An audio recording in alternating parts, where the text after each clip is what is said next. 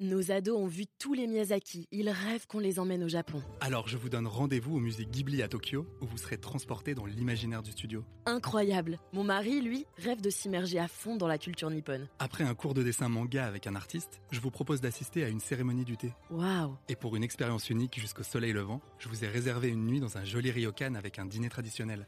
Je nous y vois déjà. Avec Marco Vasco, ne rêvez plus, vivez votre voyage l'esprit libre. Au rendez-vous sur marcovasco.fr pour imaginer votre prochain voyage sur mesure. Les podcasts du Figaro. Chérie par les uns et honnie par les autres, la période des fêtes de fin d'année charrie son lot d'espérance, d'angoisse et de délicieux paradoxes. Parmi les plus grandes appréhensions, celle de devoir d'une part se serrer la ceinture pour faire face aux achats de cadeaux et victuailles, et de l'autre de devoir faire sauter un ou deux boutons après le deuxième digestif.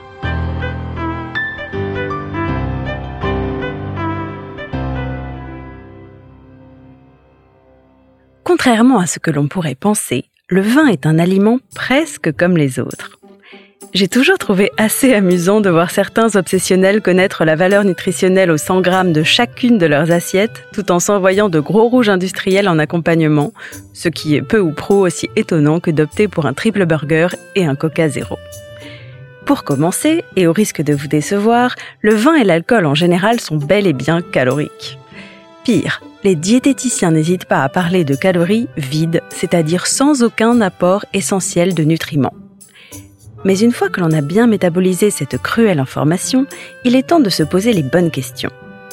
Ainsi, tous les alcools ne sont pas égaux sur la balance et les fourches codines des experts de la nutrition oublient parfois qu'à quantité similaire, certaines boissons s'avèrent moins dommageables que d'autres pour conserver la ligne. Pour commencer, une règle d'or.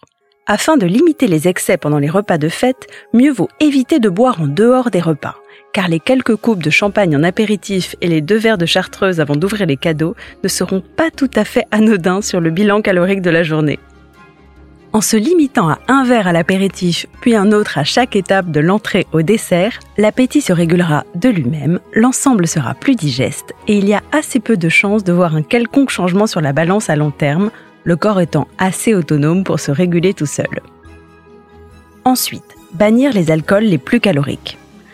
N'en déplaise aux sudistes et amateurs de pétanque, le pastis est celui qui affiche le taux de sucre parmi les plus élevés, avec une moyenne de 270 calories pour 100 ml. On retrouve également dans le peloton de tête la plupart des spiritueux les plus consommés, notamment en cocktail, parmi lesquels le gin, la vodka, le whisky ou encore le rhum. Généralement bu en moindre quantité que le vin, il reste toutefois peu compatible avec le projet d'obtention ou de maintien d'une taille de guêpe.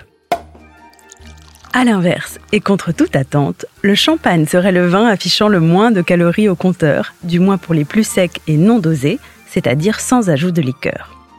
Un brut se situera donc aux alentours de 70 calories pour 100 ml, tandis qu'un doux fera grimper la note jusqu'à 120 calories. Si la mode des vins rosés à la robe quasi transparente et celle des blancs secs découlerait davantage d'un biais psychologique, laissant croire qu'ils figuraient parmi les plus légers, la vérité est tout autre, puisque la plupart des vins rouges ne contient que 85 calories au 100 ml, quand nombre de rosés et vins blancs se situent légèrement au-dessus. Sans oublier que la teneur du vin rouge en resveratrol, un composé végétal auquel on prête le potentiel de stimuler la santé et d'empêcher une certaine enzyme de transformer le glucose en sorbitol, un alcool sucré, fait de lui une boisson à privilégier en période de fête, à condition bien sûr de ne pas se resservir lampé à chaque bouchée. Enfin, rappelez-vous qu'il est parfaitement inutile et contre-indiqué de s'imposer une diète stricte avant Noël, à moins de vouloir justement renflouer un peu vos bouées. En mettant votre organisme dans un état de stress et donc de frustration, il y a de fortes chances pour que vous vous jetiez à corps perdu sur le sauterne et les petits fours le soir du réveillon. Soit la promesse de lendemain qui déchante et d'obtenir une médaille d'or méritée en matière de yo-yo. Alors ne changez rien, mollo sur l'apéro et oubliez jusqu'en janvier vos doux rêves d'abdos.